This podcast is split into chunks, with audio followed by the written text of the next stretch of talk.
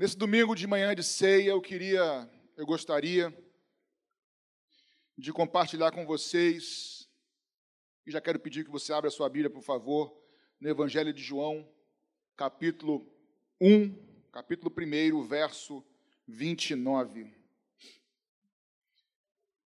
Eu queria trabalhar nessa manhã com vocês sobre o Cordeiro de Deus que tira o pecado do mundo. João capítulo 1, verso de número 29.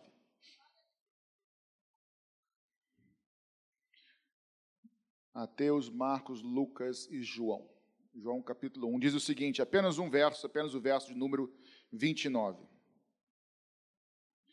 No dia seguinte, vendo que Jesus vinha em sua direção, João disse: Eis o Cordeiro de Deus que tira o pecado do mundo. Senhor, fala conosco nessa manhã. Fala com a tua igreja. Me ajuda a transmitir a tua palavra, que não sejam minhas palavras, mas suas, porque todos nós viemos aqui para cultuar ao Senhor, somente ao Senhor, e queremos ouvir somente a tua voz. Nossa oração grata em nome de Jesus. O Cordeiro de Deus que tira o pecado no mundo. Nessa manhã eu queria tentar com vocês pensar um pouco sobre esse tema conhecido e falado. O que significa esse termo, Cordeiro de Deus que tira o pecado do mundo? De onde vem essa expressão, Cordeiro de Deus que tira o pecado do mundo? Por que João disse, Eis o Cordeiro de Deus que tira o pecado do mundo? E foi só João que disse isso? Essas perguntas eu vou tentar e outras tentar responder nessa manhã. Você vai ouvir coisas que você já conhece, acredito que talvez coisas também que você não conhece. A gente está sempre aprendendo, sempre que eu sento no, no banco e ouço uma pregação, sempre aprendo alguma coisa. Ninguém é detentor de todo conhecimento, nós conhecemos e prosseguimos em conhecer ao Senhor, não é verdade? Eu vou citar muitos textos hoje, então eu peço para o pessoal da mídia aí, por favor, não tentar me acompanhar, porque senão acaba que, em vez de ajudar, atrapalha. Pode deixar aí. Quando eu for ler um texto específico, eu peço para vocês, porque eu vou citar muitos textos. Mas quem gosta de anotar, para depois estudar em casa, é legal, você pode anotar. E disse Deus: haja som e ouve som. Agora estou me ouvindo. Aleluia, obrigado. Então eu vou citar vários textos, você que gosta de anotar, você vai ter a oportunidade de anotar vários versículos. Vamos lá. Será que eu consigo, nessa manhã com vocês, nesses 40 minutos que eu tenho, ir de Gênesis a Apocalipse? Será que dá? Então só me acompanha, tentar ser devagar e rápido ao mesmo tempo. Quando Deus cria o homem, o ser humano, Deus o cria ou os cria, o homem e a mulher, a sua imagem e semelhança. Porém, quando Adão e Eva pecam no Éden, Gênesis capítulo 3, verso 7 diz que então os olhos de ambos, Adão e Eva, se abriram e percebendo que estavam nus, costuraram folhas de figueira e fizeram cintas para si.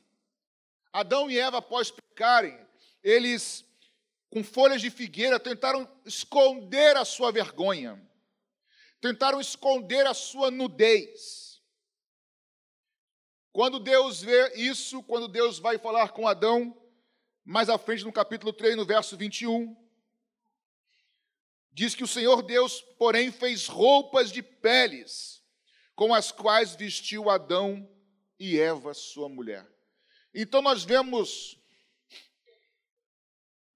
nós vemos Adão e Eva, após pecar, tentando esconder a sua vergonha, a sua nudez com folhas, mas o Senhor, ele faz, segundo o capítulo 3, verso 21 de Gênesis, roupas com peles de animal ou de animais, para cobrir a vergonha de Adão e Eva. E aí eu já aprendo, começo a perceber que aquilo que o homem tenta, se esforça para esconder as suas falhas, a sua vergonha, a sua nudez, e aqui vergonha e nudez são símbolos, são fruto do pecado.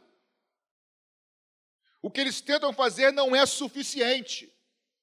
E o próprio Deus faz para Adão e Eva uma cobertura com pele de animal. Agora atende comigo aqui.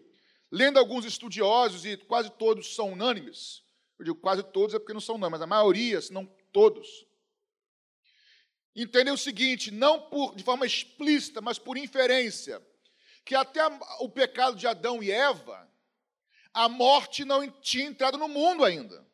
Estamos juntos? Até Adão e Eva pecaram, não havia morte.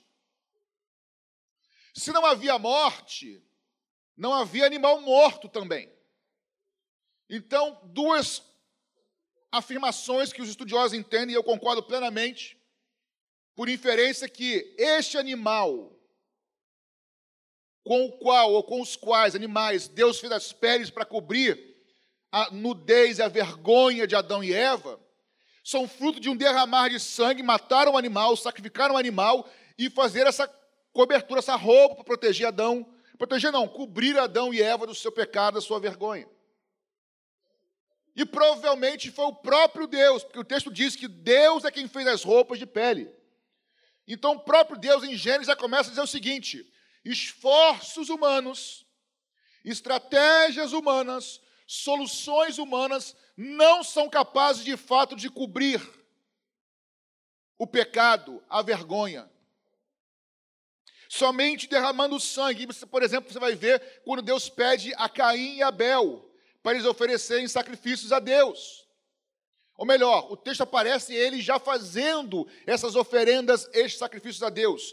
A Bíblia não diz, mas certamente eles foram orientados em algum momento.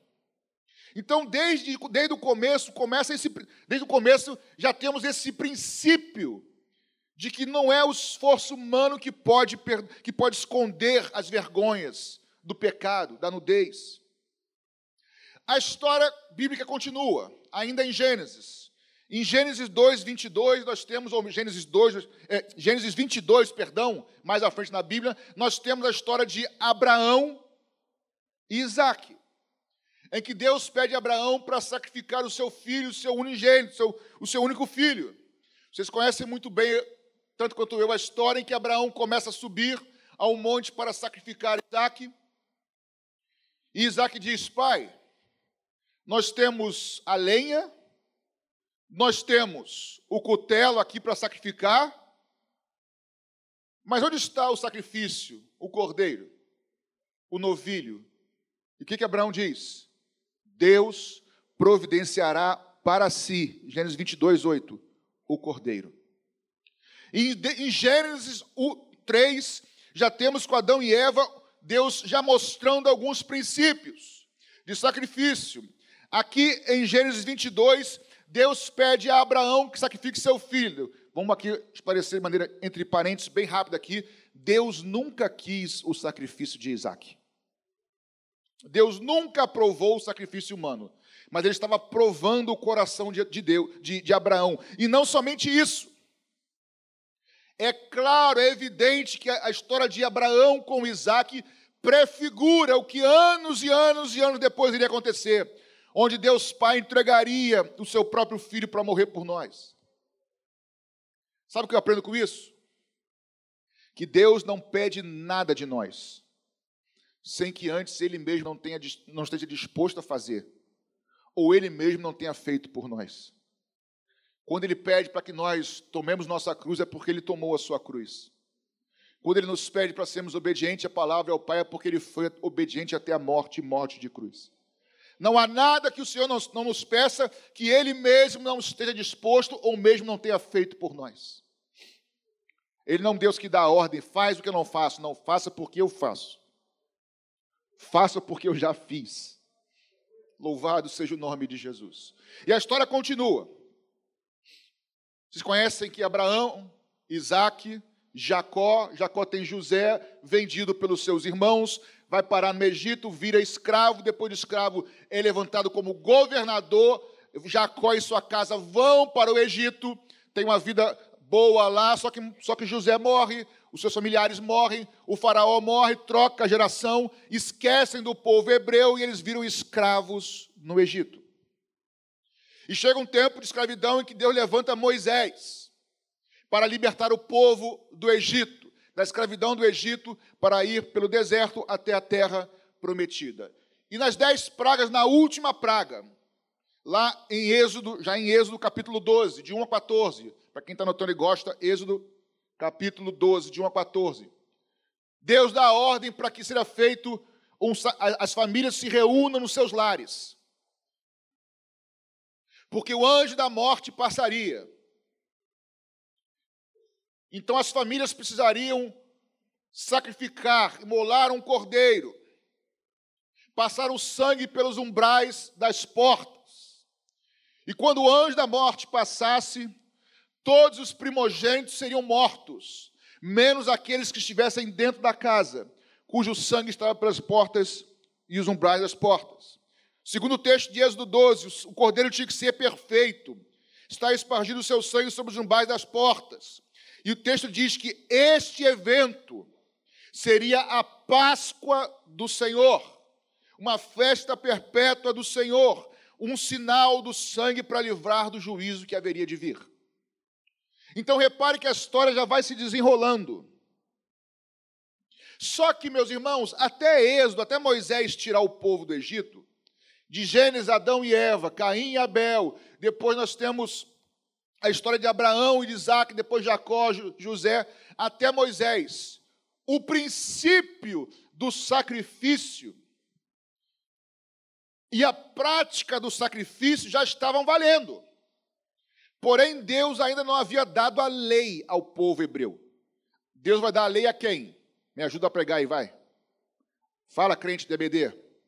Moisés, isso. Fala com convicção. Moisés. Deus vai dar a Moisés as tábuas da lei e começa a orientar das leis para o seu povo. E aí, pessoal que anota, Levítico, capítulo 17, verso 11 diz o seguinte: porque a vida da carne está no sangue.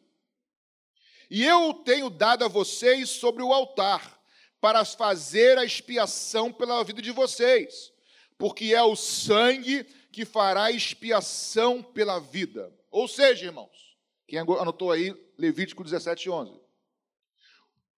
O salário do pecado, a consequência do pecado é a morte. Todos que pecam eles morrem, eles ficam separados de Deus que é santo, que é perfeito. E a morte só pode ser vencida com vida. E a vida está no sangue. Por isso o autor de Hebreus vai dizer que sem derramamento de sangue não há remissão de pecados.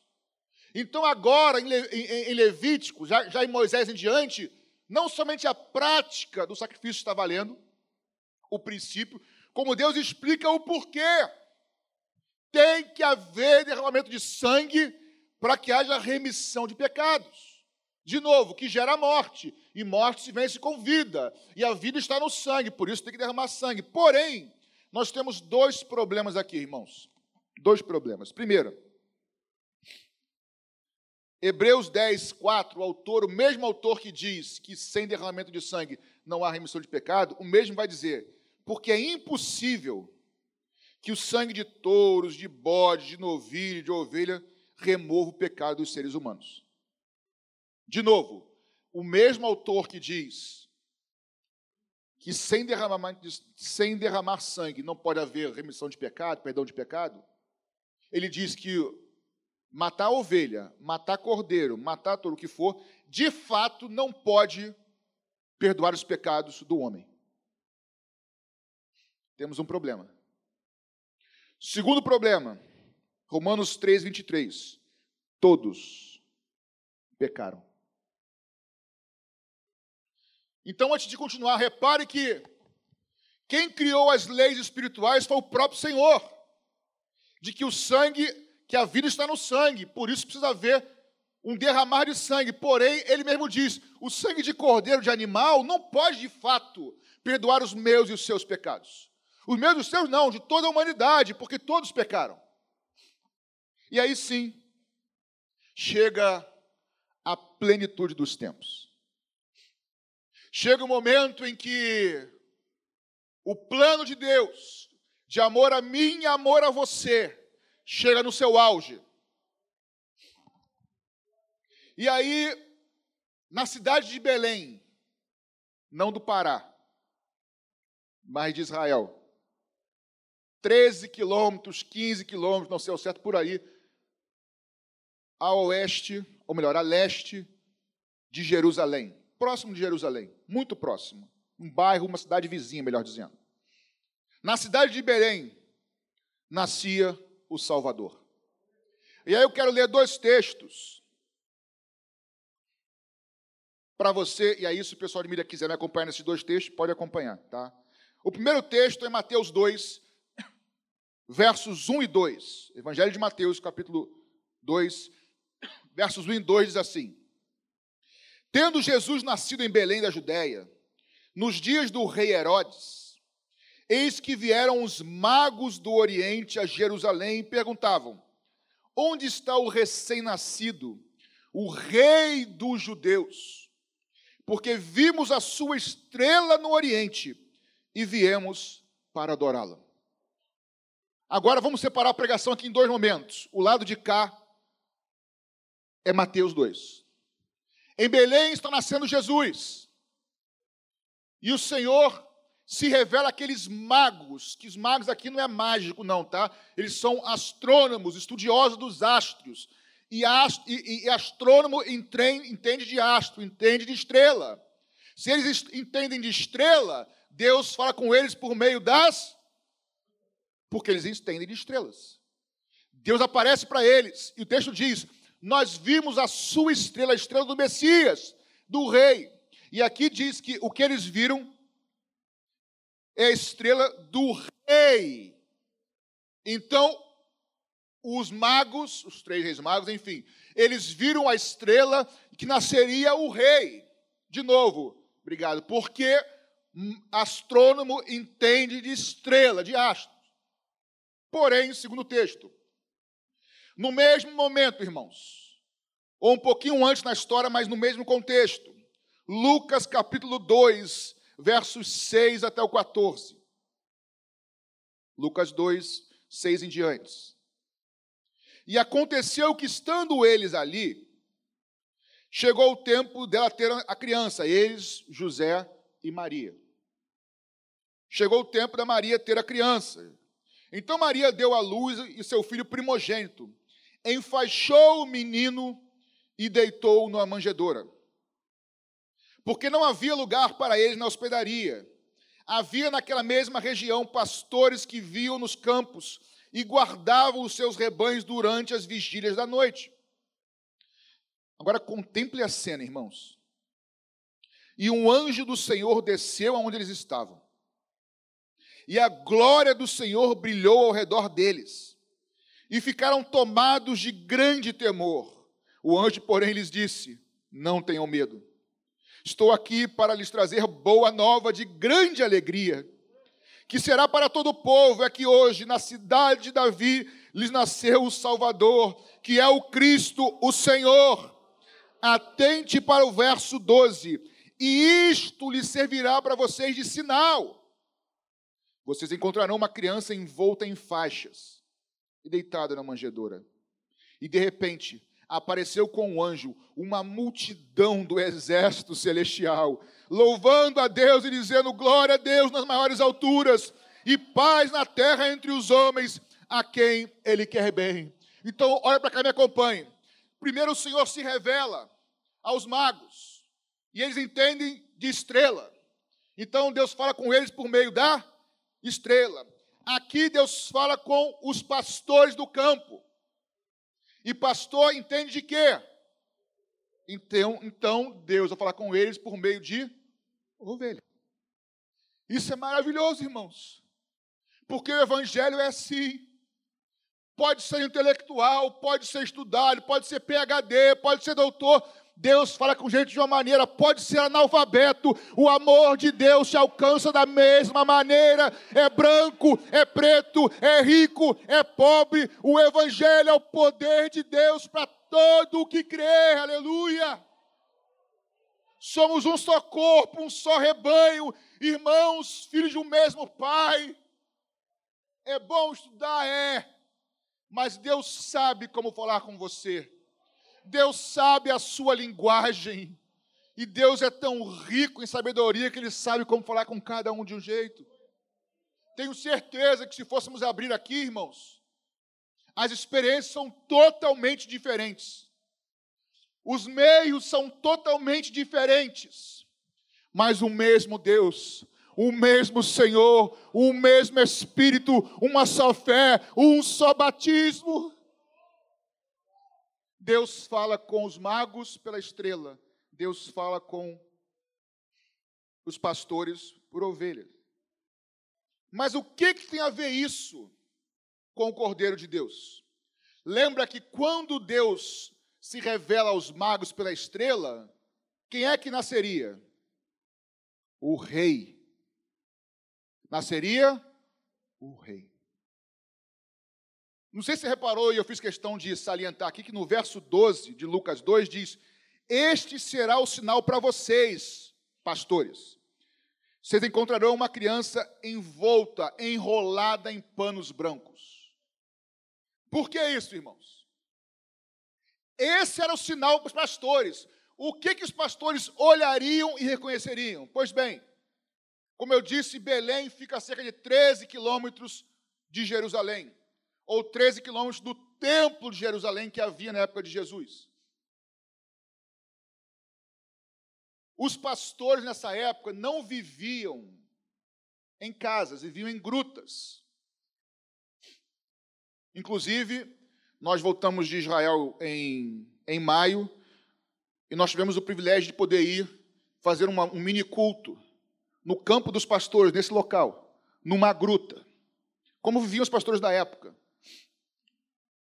Os pastores eram pessoas simples e discriminadas da sociedade não discriminados, mas muito ao papo, por serem muito simples. Mas a palavra de Deus veio a eles, aos simples também. E de novo o texto diz: Este será o sinal para vocês, pastores. Vocês vão encontrar uma criança envolta em faixas. Atente para esse, o que, que Deus está falando com eles. Belém, 13 quilômetros do templo, 15 quilômetros do templo no campo dos pastores, onde tinham os rebanhos, era de Belém, do campo desses pastores, desses rebanhos, em que anualmente, anualmente era escolhido o cordeiro melhor que tivesse lá, e era levado para a cidade, para o templo, para ser sacrificado. Quando chegava a época do Yom Kippur, ou do sacrifício, que era sacrificado o cordeiro lá no templo, e eles iam no campo, nos campos de Belém, onde tinham as melhores ovelhas, e eles separavam a melhor ovelha, enrolavam num pano branco e separavam para ser sacrificada no templo. Quando os pastores ouvem o anjo dizendo: O sinal de vocês será um menino enrolado num pano. Eles entenderam na hora que ali estava nascendo o Cordeiro de Deus, o perfeito, o mais perfeito de todos. Alguns entendem de estrela, ele fala pelas estrelas. Outros entendem, pastores entendem de rebanho, de ovelha, e esse foi o sinal. Ali, em Belém, estava nascendo há 2020 e poucos anos atrás, o Cordeiro de Deus. O Cordeiro de Deus que nos salvou, viria nos salvar, irmãos. João Batista falou isso, mas 30 anos antes, o que o anjo disse, sem dizer, para aqueles pastores é: ali está nascendo o Cordeiro de Deus, ele já está separado e ele vai remir a humanidade dos seus pecados. Louvado e bendito seja o nome do Senhor. E aí sim, o Cordeiro cresce, Jesus cresce, vive uma vida de santidade E no batismo, ou próximo do batismo, aí sim o texto que nós lemos de João, capítulo 1, verso 29, em que ele vai chegando, e João Batista diz: Eis o Cordeiro de Deus que tira o pecado do mundo. Porém, irmãos, de novo, de Belém vinham os cordeiros que eram sacrificados anualmente no templo, daquele pasto, daquele rebanho. Jesus nasce ali. Os cordeiros eram separados e Jesus é separado. Só que quem fazia a escolha do cordeiro que seria imolado anualmente, quem pode fazer isso é um sumo sacerdote. É o sumo sacerdote da época. E aí, ouçam comigo o que diz Lucas capítulo 3, verso 2. Sendo sumos sacerdotes Anás e Caifás, veio, porém, a palavra de Deus a João, filho de Zacarias, no deserto. Vou ler de novo. Sendo sumos, plural, sacerdotes Anás e Caifás, a palavra de Deus, porém, veio a João, filho de Zacarias, no deserto. O que que Lucas está dizendo aqui, irmãos? Lucas está aqui fazendo uma denúncia. Porque, irmãos, sumo é um. Sumo é único. Desde que Deus instituiu lá em Arão, só tem um sumo sacerdote. Quando ele diz que tinham sumos, Anás e Caifás, sacerdotes, é uma denúncia de que havia corrupção no templo. E a Bíblia é clara nisso. Havia uma corrupção na casa de Deus. Não se respeitava, porque para ser sumo sacerdote, tinha que ser da tribo de Levi, e descendência de Arão. E era vitalício até morrer. E aí trocava. E assim era. Porém, nesse momento aqui, haviam dois juntos, porque não era mais de Levi e da linhagem de Arão. Era questão política, junto com Roma. Mas o texto diz assim: ó, sendo sumos sacerdotes Anás e Caifás, a palavra de Deus, porém, veio a João Batista. João Batista, irmãos. Lucas 1,5 diz: Nos dias de Herodes, rei da Judéia, houve um sacerdote chamado Zacarias, do turno de Abias. A mulher dele era das filhas de Arão e se chamava Isabel, os pais de João Batista. Atenção, para ser sumo sacerdote, tinha que ser da tribo de Levi e da linhagem de Arão, pois João Batista, ele era da tribo de Levi e da linhagem de Arão. Eu entendo, irmãos, que pode haver corrupção na casa de Deus, pode haver negócios, política, mas Deus não tem compromisso com isso. Deus sempre terá os seus guardados, Deus sempre terá um povo separado, Deus sempre terá os seus profetas, Deus sempre terá um povo santo. Podem existir falsos profetas no dia de hoje, e tem aos montes, falsos mestres, os montes, falsas igrejas com o nome de Jesus, os montes, falsos milagres, mas Deus sempre terá a sua igreja santa. Deus não perde o controle. Repare, irmãos, repara. Sumos, está errado, corrompidos com heróis, com sistema. Mas quem era o sumo sacerdote da tribo de Levi e filho de Arão era João Batista. E é ele o único que pode dizer: Eis o Cordeiro que tira o pecado do mundo. O nosso Deus é Senhor da história. Ele não perde o controle da história. Meu irmão, tá difícil. Tá difícil, irmã. O teu Deus nunca perde o controle da história. A tua história, a minha história sempre estará nas mãos e no controle, aleluia, do nosso Deus.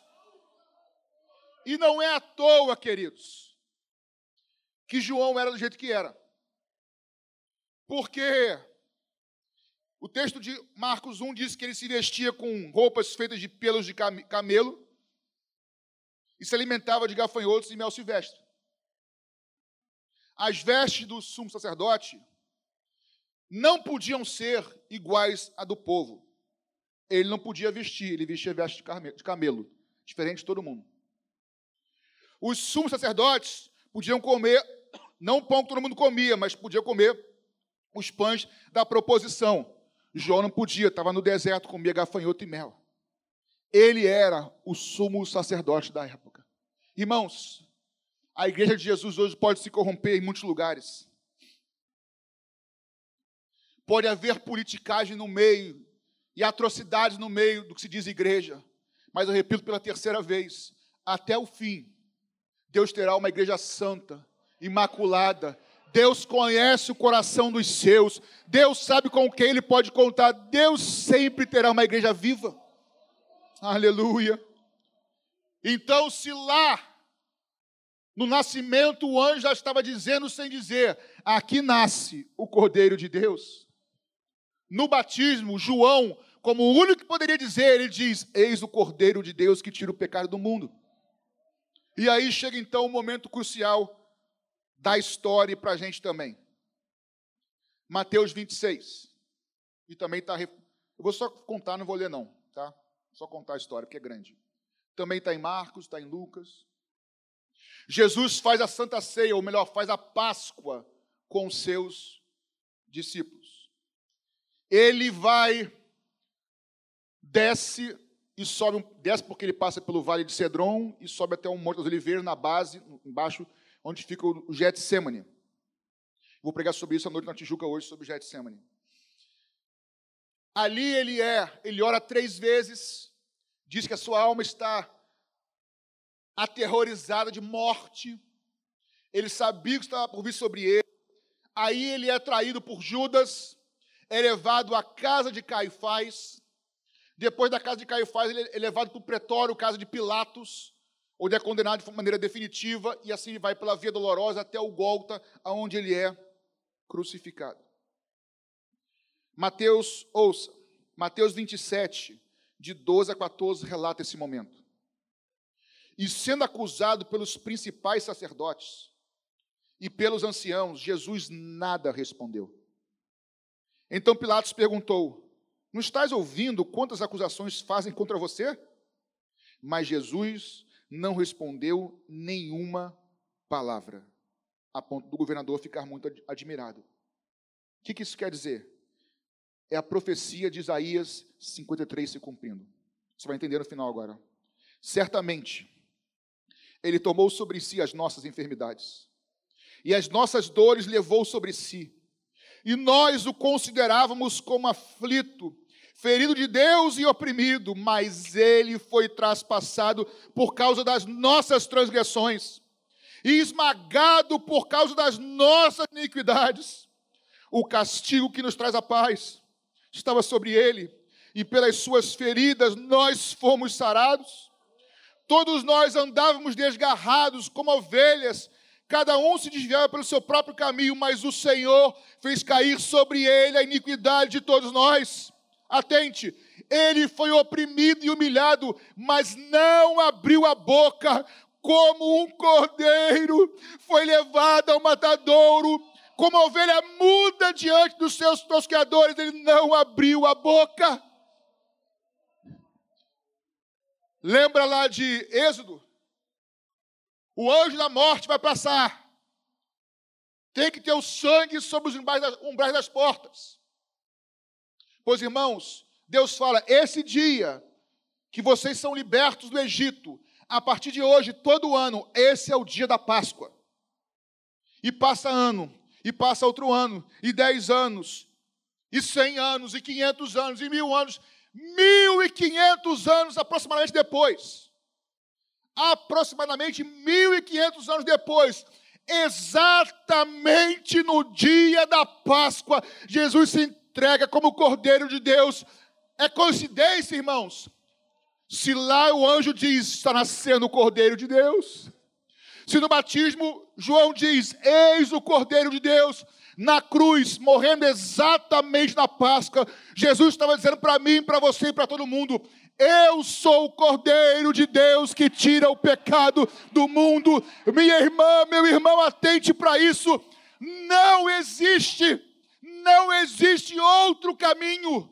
Não existe outra solução. Não adianta figueira, folha, não adianta estudo, intelecto, religião. Não existe outro caminho que possa te perdoar dos seus pecados. Somente o sangue do Cordeiro que tira o pecado do mundo. A Ele, somente a Ele a honra, a glória e o louvor. Ele, somente Ele, Ele é o motivo de nós estarmos aqui.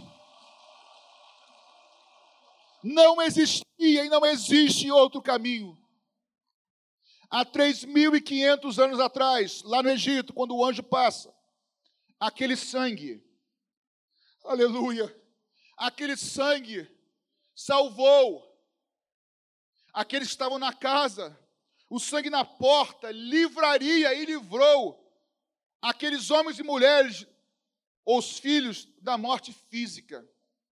3.500 anos depois, o sangue de Jesus Cristo nos guarda, nos livra da morte não física, mas da morte eterna. Aqueles que creem no sangue de Jesus, um dia estarão eternamente com Ele, não haverá mais dor, não haverá mais sofrimento, não haverá mais lágrimas. Ah, pastor, mas isso é religião, é utopia, não, utopia, utopia não. Isso é loucura para os que se perdem, mas poder de Deus para os que creem. Aleluia. E eu termino em Apocalipse. E o relógio a Malequita não para. Desculpa, é, é santo esse relógio. Comecei em Gênesis e vou terminar em Apocalipse. Inclusive, o pastor abriu o culto lendo Apocalipse 5. Apocalipse 5 diz que o cordeiro é o único digno de abrir os selos. Também no capítulo 5 diz que ele é o único digno de receber poder, riqueza, sabedoria, força, honra e glória e louvor. Apocalipse 12 vai dizer que eles o venceram por causa do sangue do Cordeiro e por causa da palavra do seu testemunho. Apocalipse 17 vai dizer que muitos lutarão contra o cordeiro, mas o cordeiro os vencerá, pois é Senhor dos senhores e Rei dos reis. Apocalipse 19 vai dizer que bem-aventurado aqueles que são chamadas bodas do cordeiro. Ele venceu. E no final da história, irmãos, nas, quando nasceu o cordeiro, cresceu, morreu sem pecado, subiu aos céus, ressuscitou, subiu aos céus. Mas quando ele voltar, ele voltará como leão da tribo de Judá. Ele voltará para governar, para reinar, porque ele é rei de reis e senhor dos senhores. Portanto, abra os seus lábios agora e exalta, glorifica o Cordeiro de Deus que tira o pecado no mundo. Não há outro senão Ele. Ele é o Cordeiro, Ele é o único caminho, a única fonte de vida, a única verdade imutável. Ele era, Ele é, e Ele será eternamente o mesmo. Ele é o Alfa, Ele é o Ômega, Ele é o princípio ele é o fim, Ele é o Deus Emanuel, Deus conosco, Ele é a nossa rocha inabalável, Ele é a nossa fonte de vida, Ele é o pão que desceu do céu, Ele é a água viva, não há outro igual a Jesus Cristo, Ele é o mesmo ontem, hoje, sempre, a Ele a honra, a glória e todo louvor,